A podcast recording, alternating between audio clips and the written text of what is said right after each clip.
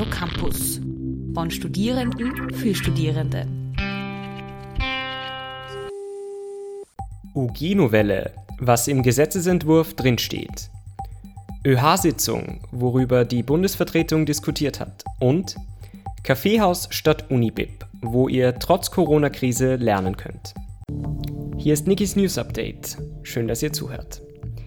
Der Gesetzesentwurf für die Novelle des Universitätsgesetzes UG liegt nun endlich zur Begutachtung auf dem Tisch. Viele der darin enthaltenen Änderungen stoßen Studierenden, aber auch Lehrenden sauer auf. Geplant sind etwa Eingriffe in die Unidemokratie. Bei der ersten Wiederwahl von Rektorinnen verliert der Senat sein Wahlrecht zugunsten des Universitätsrates.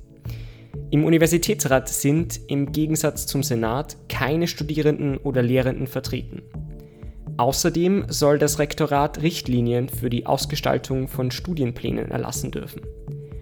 Bisher war diese Ausgestaltung dem Senat vorbehalten. Studierende verlieren somit einen Teil ihrer Mitbestimmungsrechte an den Universitäten. Im Entwurf enthalten ist auch die bereits kolportierte Mindeststudienleistung für neu inskribierte Studien ab dem Wintersemester 2021. Allerdings nicht wie ursprünglich berichtet mit 16 ECTS-Credits pro Studienjahr, sondern im Ausmaß von 24 Credits innerhalb der ersten beiden Studienjahre. Wer diese Mindestleistung nicht erbringt, soll vom jeweiligen Studium für 10 Jahre ausgeschlossen werden. Die Protestbewegung Bildung brennt warnt in Anbetracht dieser Regelung vor einer sozialen Selektion an den Unis. Der Sprecher der Senatsvorsitzenden Gernot Kubin merkt auf einer Diskussionsveranstaltung der Uni Graz zudem an, dass Studierende, die diese Mindestleistung nicht erbringen könnten, niemandem Kosten verursachen würden. Auch die ÖH-Bundesvertretung unter der Vorsitzenden Sabine Hanger von der ÖVP-nahen Aktionsgemeinschaft sieht viele Punkte kritisch möchte aber auch die positiven Aspekte der Novelle betonen. So soll es etwa zu einer Angleichung der ICTS-Punkte an den tatsächlichen Arbeitsaufwand, zu einheitlichen Regelungen für Online-Prüfungen und zu einer Beweislastumkehr zugunsten der Studierenden bei der Anerkennung von Prüfungsleistungen kommen.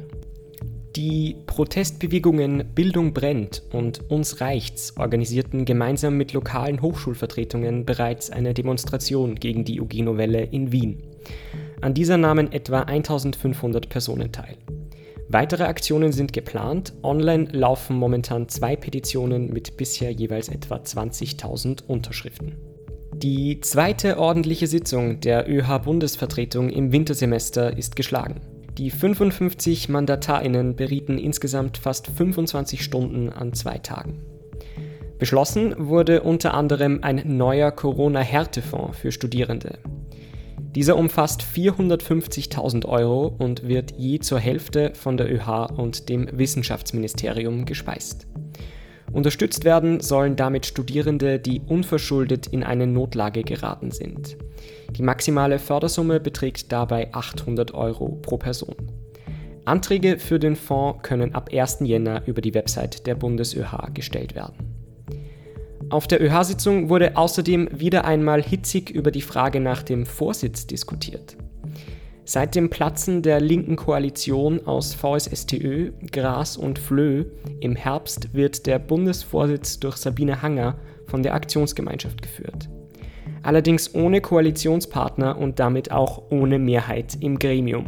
In der vergangenen Sitzung wurde nun ein Abwahlantrag gegen Hanger von der Vorsitzendenkonferenz der lokalen Universitätsvertretungen eingebracht.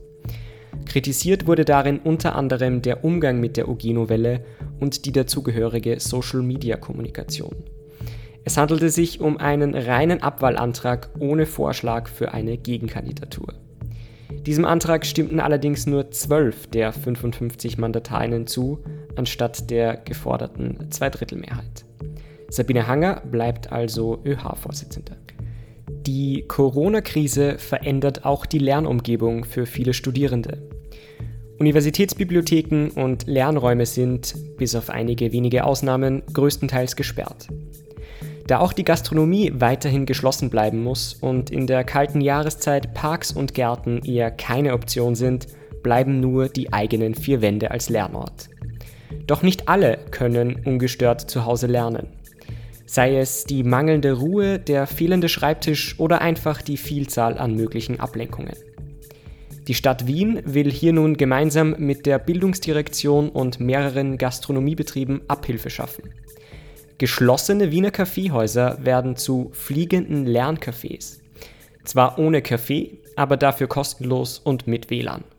Insgesamt fünf Locations stehen Studierenden und Schülerinnen zur Verfügung und können online über book-your-room.at gebucht werden. Das war Nikis News Update.